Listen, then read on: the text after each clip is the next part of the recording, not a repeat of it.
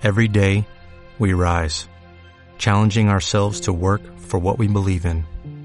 At U.S. Border Patrol, protecting our borders is more than a job, it's a calling. Agents answer the call, working together to keep our country and communities safe. If you're ready for a new mission, join U.S. Border Patrol and go beyond. Learn more at cbp.gov/careers. Bienvenido a Radio Fitman Power, el podcast donde entrevistaremos a los mayores profesionales de la salud, nutrición, entrenamiento, crecimiento personal, psicología y salud en general para que aprendas de ellos. Además, también respondemos tu pregunta que puedes hacer en www.fitmanpower.com barra preguntas. Y si todavía no lo has hecho, recuerda que puedes seguirnos en nuestras redes sociales, Instagram, YouTube, etcétera, en todas ellas como Fitman Power. Así que vamos con el programa de hoy. Buenas, hijos del hierro, bienvenidos una vez más aquí a Radio Fitman Power. Hoy tenemos con nosotros la segunda parte de la entrevista con Claudia Nicolasa, psicóloga fitness, y en esta segunda parte el tema que tratamos es diferente al de la primera parte y se trata de los sesgos psicológicos en nutrición y en entrenamiento y en la salud en general y cómo pueden afectar a nuestras decisiones. Un sesgo psicológico es una decisión que tomamos de manera sistemática y que por tanto muchas veces es errónea, entonces viene bastante bien que conozcamos estos sesgos psicológicos para que podamos saber cuándo nos estamos equivocando por este motivo. Pero antes de empezar con el podcast, tengo que haceros una mención a nuestros patrocinadores, que en primer lugar tenemos a Manafood, que es una empresa que lo que hace es preparar la comida de tu dieta y te la envía cada semana a casa, que está bastante buena de sabor y además no es muy caro. Y está todo elaborado con comida real, te pone cuáles son los macronutrientes, etcétera, y puedes tanto elegir recetas que vienen ya elaboradas como meter tus propias recetas y podéis tener un descuento del 10% si al hacer la compra utilizáis el código FITMAN, todo con mayúscula, y en las siguientes compras vais a tener además con eso un descuento del 5%. Por otra parte, también tenemos a AudioFit, que es una empresa que se dedica a impartir conocimientos sobre nutrición, fitness, entrenamiento, etcétera, mediante podcast y que la suscripción vale solamente 10 euros mensuales y en este caso el primer mes va a ser gratis si accedéis desde audiofit.org barra fitman. Además, si hacéis uso de estos códigos, lo que vais a hacer es apoyar el podcast y si os gusta el contenido, pues estaría yo agradecido en que lo hagáis así. Así que nada, os dejo disfrutar del podcast de hoy. Escucha cómo suena, voz imposible va a llegar ya, nadie me va a frenar, ahora soy yo el que se va a levantar yo, escucha cómo suena. Y bueno, vamos a pasar entonces ya a la segunda parte de la, de la, entrevista, que ahora me gustaría que hablásemos un poco sobre los sesgos psicológicos uh -huh. eh, en el fitness, en la nutrición, en el entrenamiento, etcétera. Entonces, bueno, eh, antes de empezar, cuéntanos un poco qué son los sesgos psicológicos. Vale. Eh, a ver, digamos que nuestro cerebro, bueno, digamos, nuestro cerebro se, se, rige por el principio de economía, ¿vale? El principio de economía que es eh, hacer lo máximo con la menor cantidad de energía y de tiempo posible. Es decir, ser muy eficiente. El cerebro quiere rendir y quiere ser eficiente.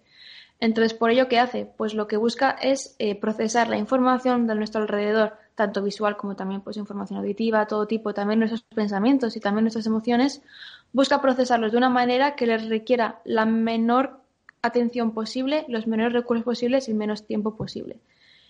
¿Qué hace? Pues que podamos evaluar todo de manera muy rápida y establecer juicios de manera rápida, porque si no, sería imposible. Si nuestro cerebro, cada vez que viera, por ejemplo, un sofá, tuviera que analizar cada esquina y cada cosa para decir, eso es un sofá, es que se, se moriría el cerebro. Entonces, ¿qué hace?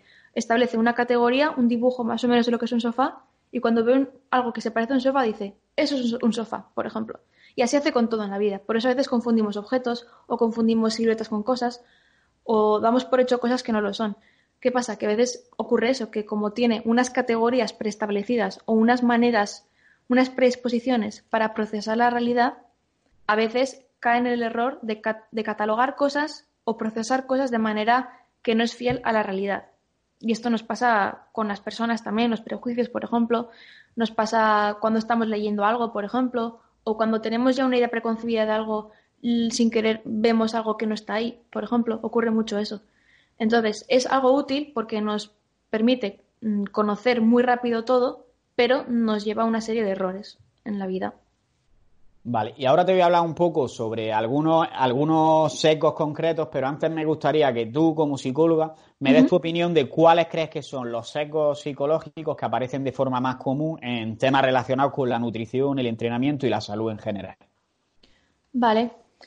Bueno, en principio, eh, el primero sí que me destacaría sería como el de la intolerancia a la ambigüedad. Es decir, las personas eh, cuando quieren saber una cosa no toleran una ambigüedad o una respuesta relativa. Necesitan que les digas esto es así.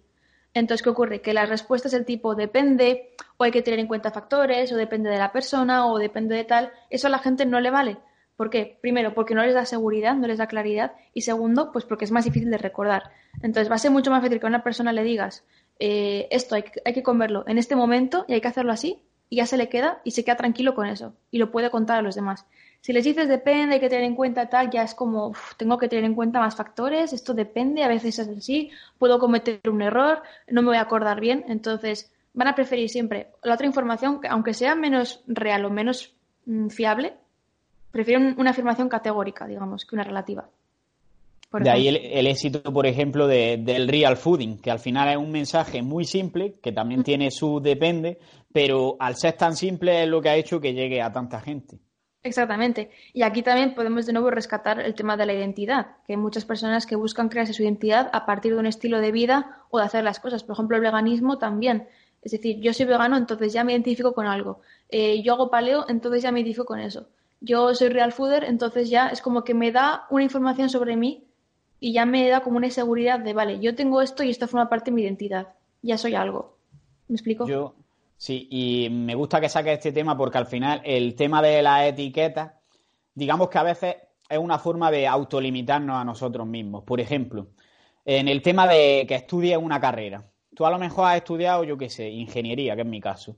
Pues puedes decir, eh, soy ingeniero, pero yo creo que en realidad te estás equivocando. Es decir, decirte soy ingeniero es como decir, solo puedo ejercer como ingeniero. Realmente tienes que decir, soy Carlos y he estudiado ingeniería, pero eso no significa que yo no pueda hacer muchísimas cosas más. Entonces, al final, ponerte una etiqueta es como que indirectamente te está atando a, ser de cierta forma. Por ejemplo, una persona que, que, le gusta el rap puede decir, soy rapero, pero es que soy rapero puede llevar que escuche rap, que haga skate, que le guste también llevar ropa colgante o la ropa, llevar gorra y puede que a mí a lo mejor en realidad no me guste llevar gorra y lo estoy haciendo simplemente por sentirme rapero.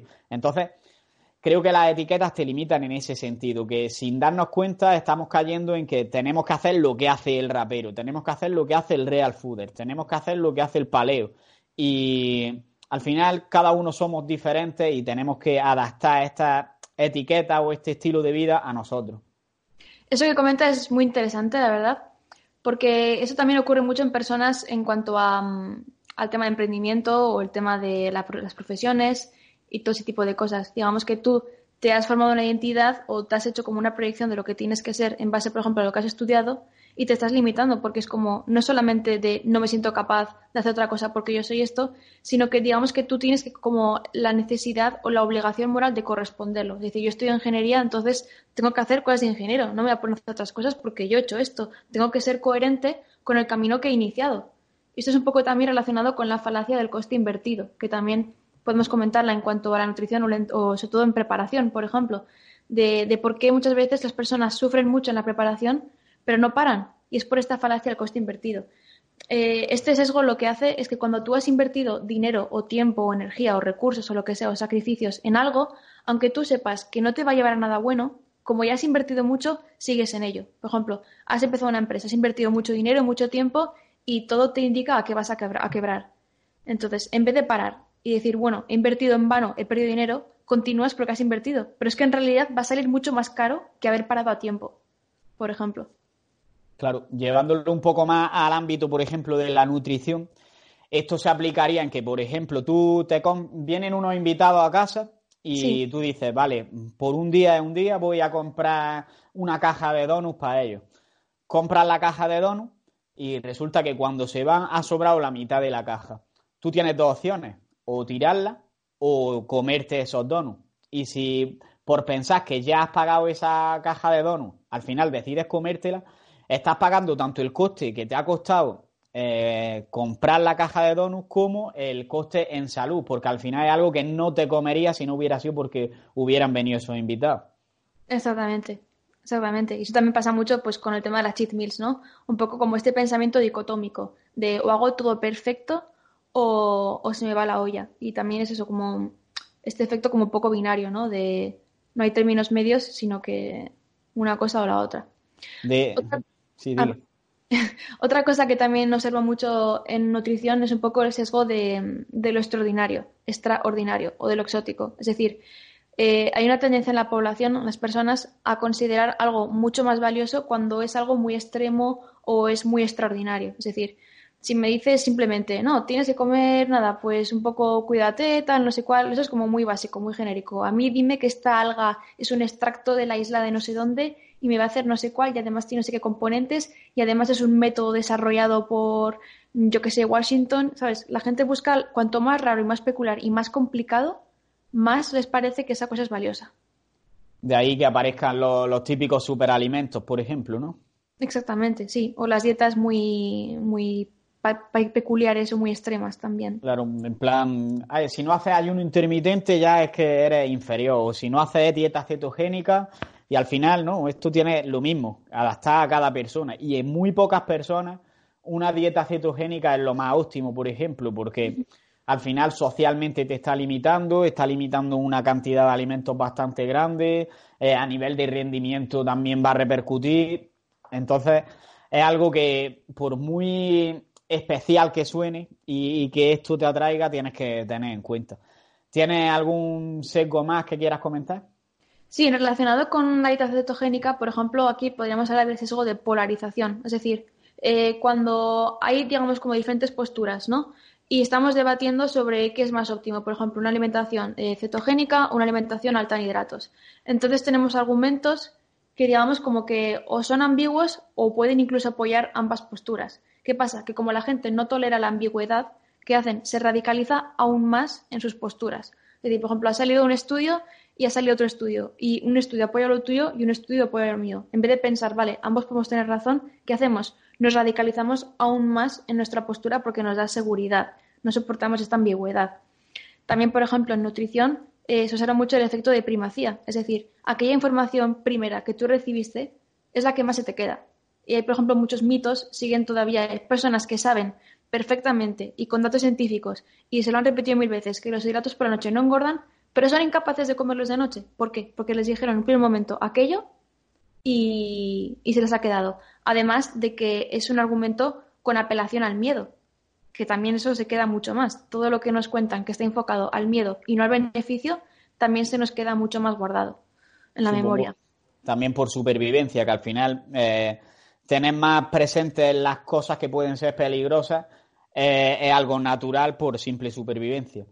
Y otro sesgo que veo también en relación a lo que hablamos de la dieta cetogénica, por ejemplo, es el del falso dilema. Es decir, hay que llevar o una dieta muy baja en hidratos de carbono o dieta alta en hidratos de carbono. Y como que no pensamos que puede existir un punto medio. Y esto al final también nos está limitando porque no nos permite adaptar lo que hacemos a nosotros. Exactamente, sí. Tal cual, eso también.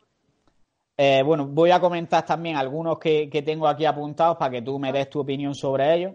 Y por ejemplo, tengo aquí el de causa única, que, por ejemplo, podemos pensar que como la mayoría de alimentos que, nos hacen engordar, por así decirlo, tienen azúcar, pues pensamos que el azúcar es, el, único responsable de, todos los males.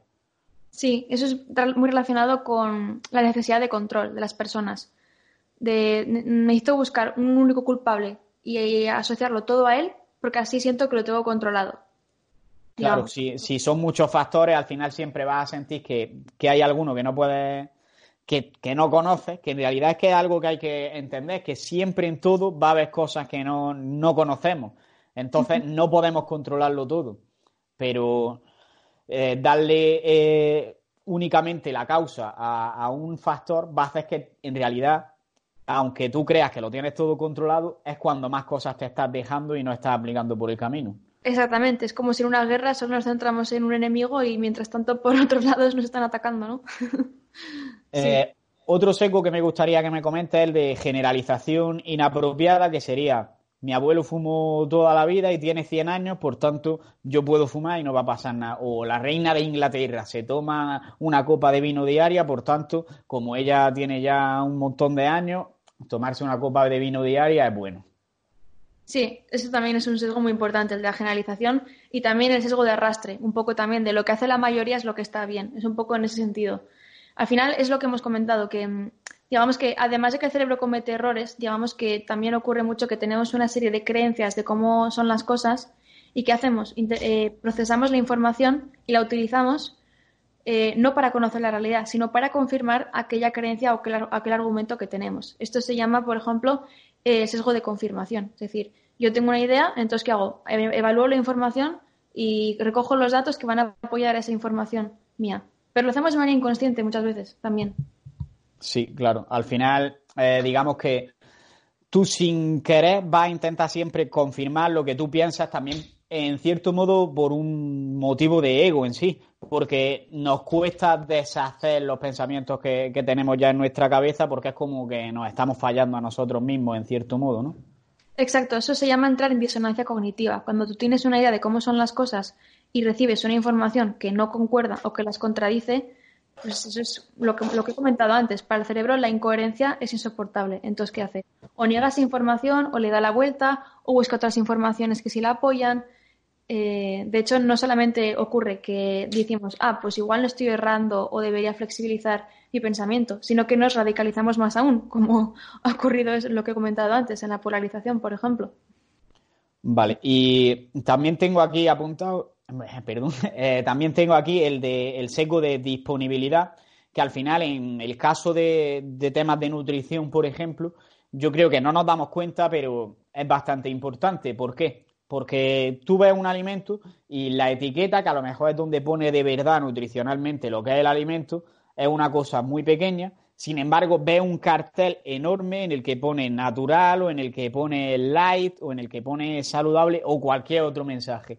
Entonces, es como que esa información realmente está mucho más disponible que la información que realmente importa. Y el seco de disponibilidad es básicamente que aquello que tienes más presente es como que le va a dar más importancia en tu mente. Por ejemplo, eh, si en las noticias todos los días ves noticias de asesinatos, tú vas a creer que hay muchos asesinatos, aunque realmente la estadística sea que no hay tantos.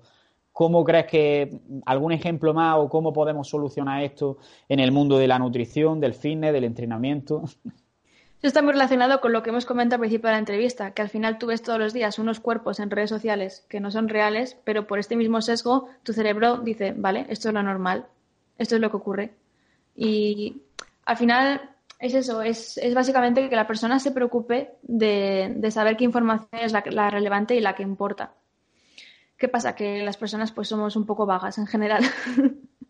Entonces, eso ocurre muchas veces. Yo, alguien me dice, oye, ¿esto tiene azúcar? Y yo le digo, ¿por qué no le das la vuelta y miras la tabla nutricional? Simplemente eso, que no... Es más fácil, el, cerebro es lo que, lo que te digo, también es vago, es así. Eh, busca lo que hemos comentado, tener información, hacer el mínimo esfuerzo. Entonces, si tú le pones delante esto, se queda con esto y ya está, y no pasa nada. Y si encima es algo que apela al miedo, algo que es categórico, algo que es extremo, algo que es fácil y que además apela a emociones o a mensajes muy persuasivos como light, natural, sin gluten, ese tipo de cosas, es como, vale, ya está, perfecto. La publicidad sabe mucho de esto. Sí, y aquí es donde, bueno, aquí es donde veo el principal problema que es que aunque tú sepas que en realidad tienes estos sesgos, vas a seguir cayendo en ellos. Entonces, ¿qué consejos podrías dar para identificar cuando estamos cayendo en un sesgo y para eh, tomar las mejores decisiones posibles a pesar de ello. Pues bueno, eh, al final aquí también depende mucho de la voluntad de la persona de hasta qué punto quiere tener información real o quiere mantenerse como tranquila, ¿no? Porque al fin y al cabo, eh, tener información sobre las cosas pues está bien, pero también te complica la vida. o sea, al final, cuanto más sabes de nutrición, al final es como que todo es más lioso y todo es más complicado y es más complejo y al final pues es más fácil tener un poco como tu ABC, ¿no? Pero bueno, depende de si la persona quiere como digamos despertar de ese Matrix o no. Entonces, en ese sentido, yo creo que lo primero que tienes que hacer es eh, buscar información, fuentes de información que sean fiables, que estén, que no sea, sea también es como, complicado escoger estas fuentes de información fiables, ¿no? Porque al final nos fiamos más de cosas como seguidores o la apariencia o cosas así, pero al final es un poco como decir, vale, eso es una ciencia, entonces tengo que buscar una persona que sepa de ciencia y que sepa de lo que está hablando, no fijarnos en otras cosas. Eh, ocurre mucho que al final las personas lo que quieren es obtener como las conclusiones y no entender el mecanismo de funcionamiento. Entonces, para mí esto es algo un, consejo muy imprescindible. Es decir, si tú quieres saber sobre nutrición, no busques conclusiones de decir, vale, hay que comer esto en este momento o vale, ocurre tal si haces esto, sino busca eh, los mecanismos que están debajo de eso, los mecanismos subyacentes. Es decir, entiende qué son los macronutrientes, por ejemplo, y no busques conclusiones de cuándo hay que comer esto o esto es malo o esto es bueno. Entonces, a lo mejor esto también responde un poco a otro consejo, que es hacer como diagramas de Pareto de la vida. Por si alguien no sabe lo que es un diagrama de Pareto, el diagrama de Pareto lo que nos dice es que el 20, es que el 20% de los factores explica el 80% de los resultados y el 20% de los, eh, de los resultados están explicados por el 80% de los factores. Entonces, ¿qué es mucho más inteligente? Aprender sobre ese 20% de factores que nos van a explicar el 80% de los resultados y no ir tanto a hilar fino y a cosas súper complejas. Entonces, ¿Qué tenemos que hacer aquí? Pues simplemente aprender los básicos de la nutrición, aprender los básicos del entrenamiento, si también la persona está en ello, y entonces a partir de ahí tú puedes hacer tus conclusiones. Pero si buscas aprender completamente todos los resultados aleatorios, porque sí, no vas a ir a ningún sitio. Entonces, aprende lo básico, lo que te va a, ti permitir hacer relaciones, y entonces tú solo irás aprendiendo. Me, me, parece muy útil y también me gusta mucho el esquema de pirámide. Por ejemplo, en el típico libro de las pirámides de la nutrición y el entrenamiento, que tiene en el caso de la nutrición, pues la base, el balance calórico. Luego tienes los macronutrientes, micronutrientes, el timing nutricional y ya por último los suplementos. Y te das cuenta de lo importante que es cada cosa y hasta dónde estás dispuesto a invertir en tu vida. Además, esto te va a permitir que si haces, digamos, esto con todos los aspectos que te importan en la vida, vas a poder tener en general un conocimiento sobre todo mucho más horizontal porque si tú quieres, por ejemplo, sobre nutrición, controlarlo todo, vas a tener que invertir tiempo en detalles que el tiempo que vas a invertir cuesta más que lo que te va a aportar saber ese detalle. Entonces, eh, si te centras en la base de cada pirámide, por así decirlo, lo que vas a conseguir es que de todo vas a poder saber lo general y lo más importante y al final en todos los aspectos de la vida pues vas a ser un poco más competente.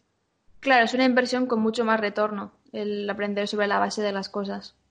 Vale, entonces, resumiendo mucho, tus consejos son que busques calidad en la información que busques y también que no vayas directamente a las conclusiones, sino que entiendas el proceso de cómo funcionan las cosas y te centres en el 20% que te va a dar el 80% de los resultados. Ese es el resumen, ¿no? Exactamente, es en cierto modo como un autoempoderamiento, ¿no? Como una maduración. Es decir, deja de ser un usuario pasivo, de recibir conclusiones y bombardeos de conclusiones contradictorias que te vuelven loco, y di, vale, me voy a responsabilizar yo de aprender tres, cuatro cosas básicas, y entonces a partir de ahí yo voy a ser responsable, voy a ser maduro de hacer mis propias conclusiones, y además las voy a poder adaptar a mi vida. Es otro consejo, otra cosa importante a tener en cuenta, que da igual qué es lo mejor, si lo que es lo mejor en teoría no funciona en tu vida. A mí, ¿qué más me da si este entrenamiento es el mejor para mejorar no sé qué, si luego no te gusta, si luego no te lo pasas bien haciéndolo? No tiene ningún sentido. No tiene ningún sentido. ¿O qué más da que comer esto en este momento sea lo mejor? Si a ti te va a entorpecer, si no te gusta, si te va a hacer que lo abandones a llegado un tiempo. Entonces, hay que dejar de comerse la cabeza con qué es lo mejor y entender cómo funcionan las cosas y cómo tú necesitas que sean. De hecho, esto sí está muy relacionado con la psicología, sobre todo en el tema de la nutrición, por ejemplo, porque al final tendemos a pensar mucho, ¿qué es lo mejor? Lo mejor que es que cuando salga fuera pida agua, pero es que a lo mejor si hago eso, eh, estoy tan aburrido que dejo de salir y cuando salgo fuera lo que hago es que se me va la cabeza, me pido dos pizzas para mí solo y me bebo cinco cervezas en vez de beberme dos como me bebería a lo mejor en un día normal si no estoy intentando hacerlo mejor, entre comillas. Entonces lo mejor depende de cómo te afecte. Exactamente. O también el tema de hasta qué punto tienes que estar entregado o rendir o tener disciplina. Es decir, a lo mejor queremos ir siempre a un 100% y nos acabamos quemando. Entonces, mejor estar más tiempo disfrutando y yendo pues a un 80, a un 70%, que ir al 100, quemarnos y abandonar. Es algo que nos cuesta mucho hacer muchas veces. Total. ¿Y tienes algo más que añadir sobre todos estos temas que te he cortado antes un poco sin querer? Si algún consejo para evitar los secos psicológicos. Bueno, eh, también digamos que aprender sobre ellos te ayuda bastante a, no caer en ellos. Pero sí, sabes que existen, ¿no? Quieres decir. Sí, saber que existen y, por ejemplo, interesarte pues qué tipo de, de sesgos existen. Al fin y al cabo, me llama un poco la atención la ignorancia que hay respecto a la psicología, porque al fin y al cabo es como si tuvieras un ordenador en tu cabeza y no supieras cómo funciona. Entonces, la psicología no es hay que ser feliz, ser positivo, ese tipo de cosas. Eso no es la psicología. La psicología es por qué tu cerebro funciona así, por qué eres así, por qué te comportas así. Y entonces, conocerte a ti mismo y conocer cómo funciona la mente es una herramienta increíble y que te va a ayudar muchísimo en la vida, no solamente a no estar mal, sino a tú ser mejor. Y eso es también un poco el cambio de, de visión que hay que hacer. Que la psicología no es alguien que tiene problemas y te viene a hablar la psicología también es decir, mm, voy a ver cómo funciono y voy a mejorarme. Me, me gusta mucho esto porque al final yo veo, por una parte veo gente que dice, la psicología no funciona, eso es una tontería, eso es un cuento chino, que yo creo que estas personas es que no saben realmente lo que es la psicología. Creen que es que vas a hablar con una persona y directamente te va a contar algo y ya tú vas a solucionar todos tus problemas solo con eso. Y realmente no. Es una forma de que te ayuden a conocer tu mente un poco cómo funciona, los rasgos generales que hay en toda la gente y que tú los reconozcas en ti mismo y en base a eso pues sepas por qué te pasan las cosas que te pasan y sepas ponerle solución a, tu percepción de la vida, por así decirlo. Y por otra parte está también el tema de que hay gente que tiene la mentalidad de que si va al psicólogo es que estás loco o que tiene algún tipo de trastorno y esto no es así. En realidad, la psicología puede ayudarte tanto a salir del pozo, como por así decirlo, como a mejorarte a ti. Igual que un nutricionista te puede ayudar tanto a dejar de ser una persona obesa como a llevar, llegar a tener un cuerpo con los abdominales muy marcados, por ejemplo.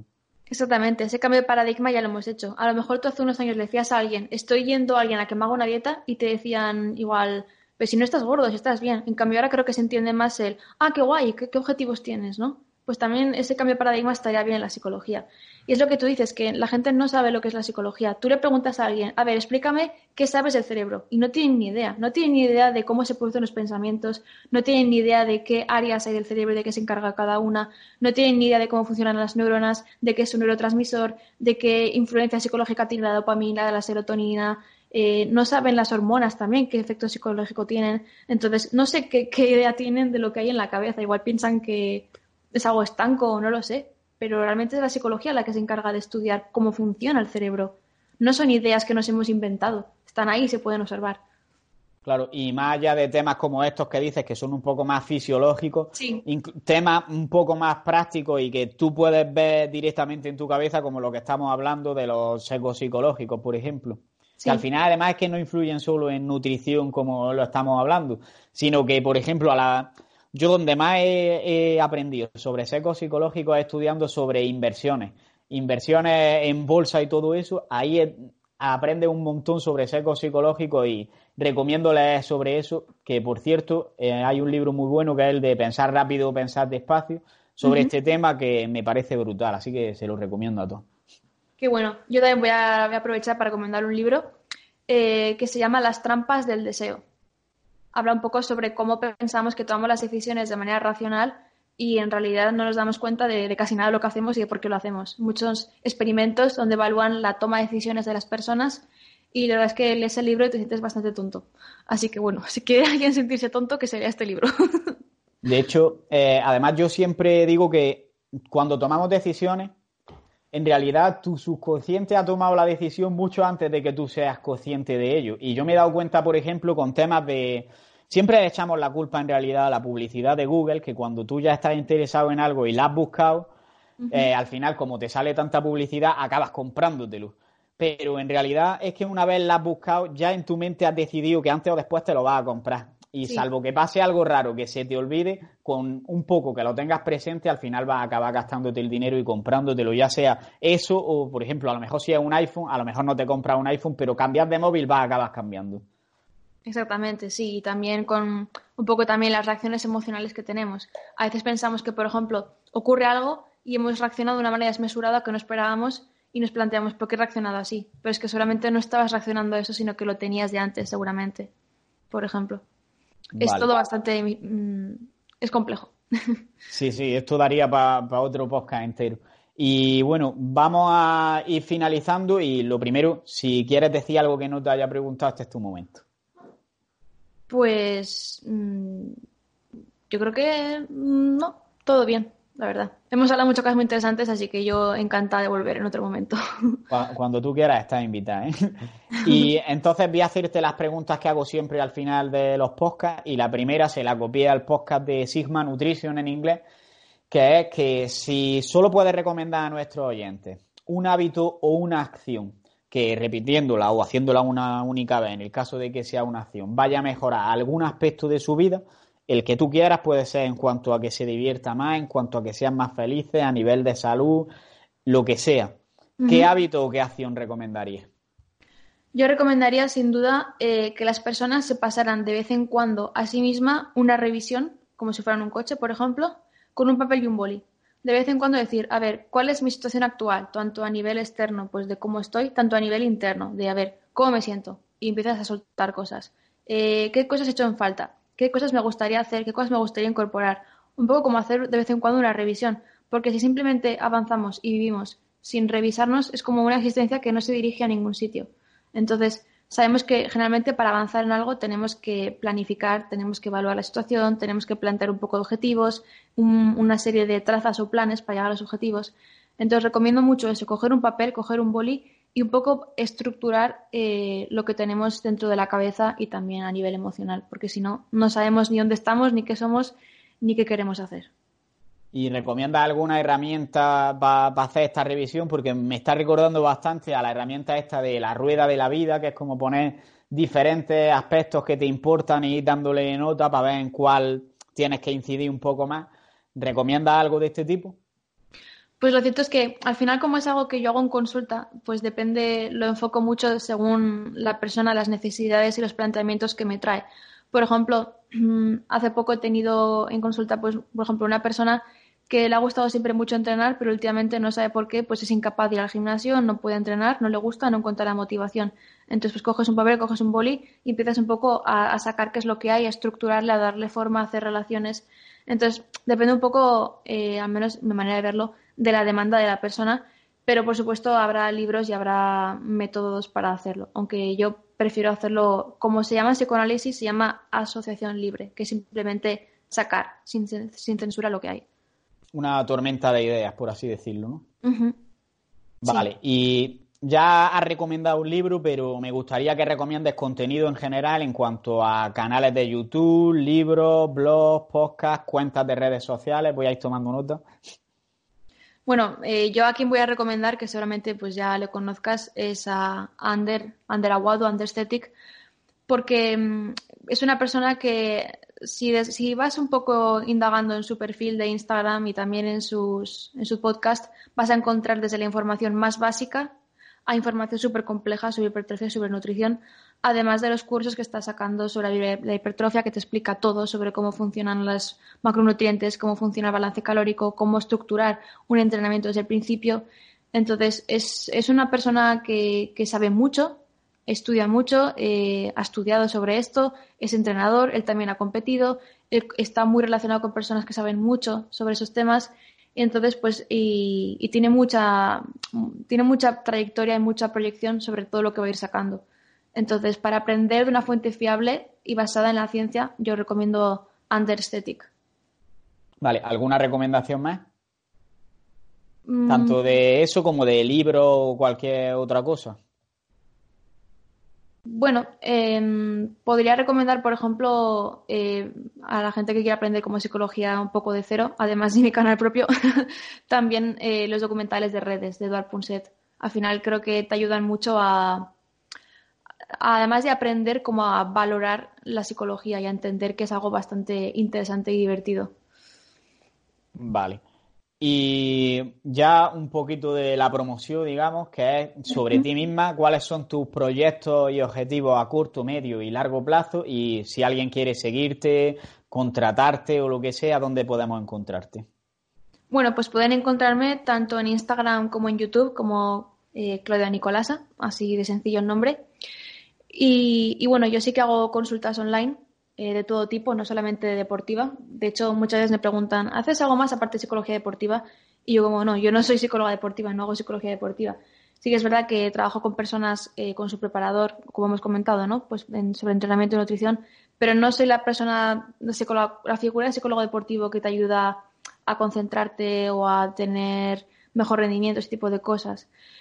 Entonces, eso, eh, sí, sí, que hago terapias online. Y bueno, respecto a objetivos, eh, a mí no me gusta mucho comentar los objetivos que tengo en los proyectos porque pienso que es un error que la gente comete mucho. En cuanto ya van a pensar en sacar algo, ya comentan, voy a sacar algo o estoy pensando en hacer esto. Y creo que es un error, por un lado, porque te hace como presionarte en decir, bueno, he dicho que voy a hacer esto y tengo que hacerlo rápido y sacarlo ya. Y también porque digamos que la huella en la memoria de las personas se va debilitando cuanto más tiempo pasa. Entonces lo mejor es o, contarlo justo cuando lo vas a sacar o hacerlo un poco antes. Pero bueno, sí que voy a comentar que el 29 de febrero estaré en Madrid en un evento que se llamará Creators, eh, Creadores, en el que hablaremos sobre emprendimiento, sobre creación de marca personal y, y un poco todo ese tipo de cosas. Ahí pueden encontrarme también, por ejemplo. Vale, ¿hay algún enlace para que la gente se informe sobre eso, para que lo deje en la descripción? Em, sí, bueno, el evento se llama Creators. Eh, un segundo, puedo buscarlo aquí ahora mismo. me, lo mandas después y, lo pongo yo en la descripción, así, así no, entretenemos el podcast. Perfecto, muy bien.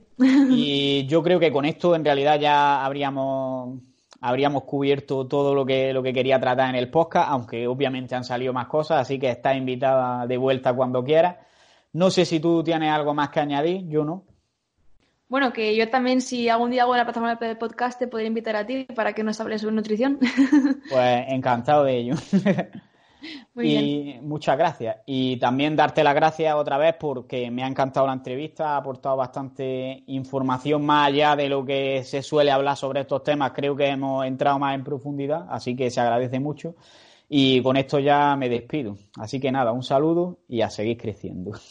Gracias, adiós. Y hasta aquí llega el episodio de hoy. Si te ha gustado, puedes apoyarnos y darnos más difusión compartiéndolo en las redes sociales, dejando una valoración en iTunes o un comentario en iVoox y sobre todo, seguir viendo los siguientes episodios. Nos vemos en el siguiente y un saludo y a seguir creciendo.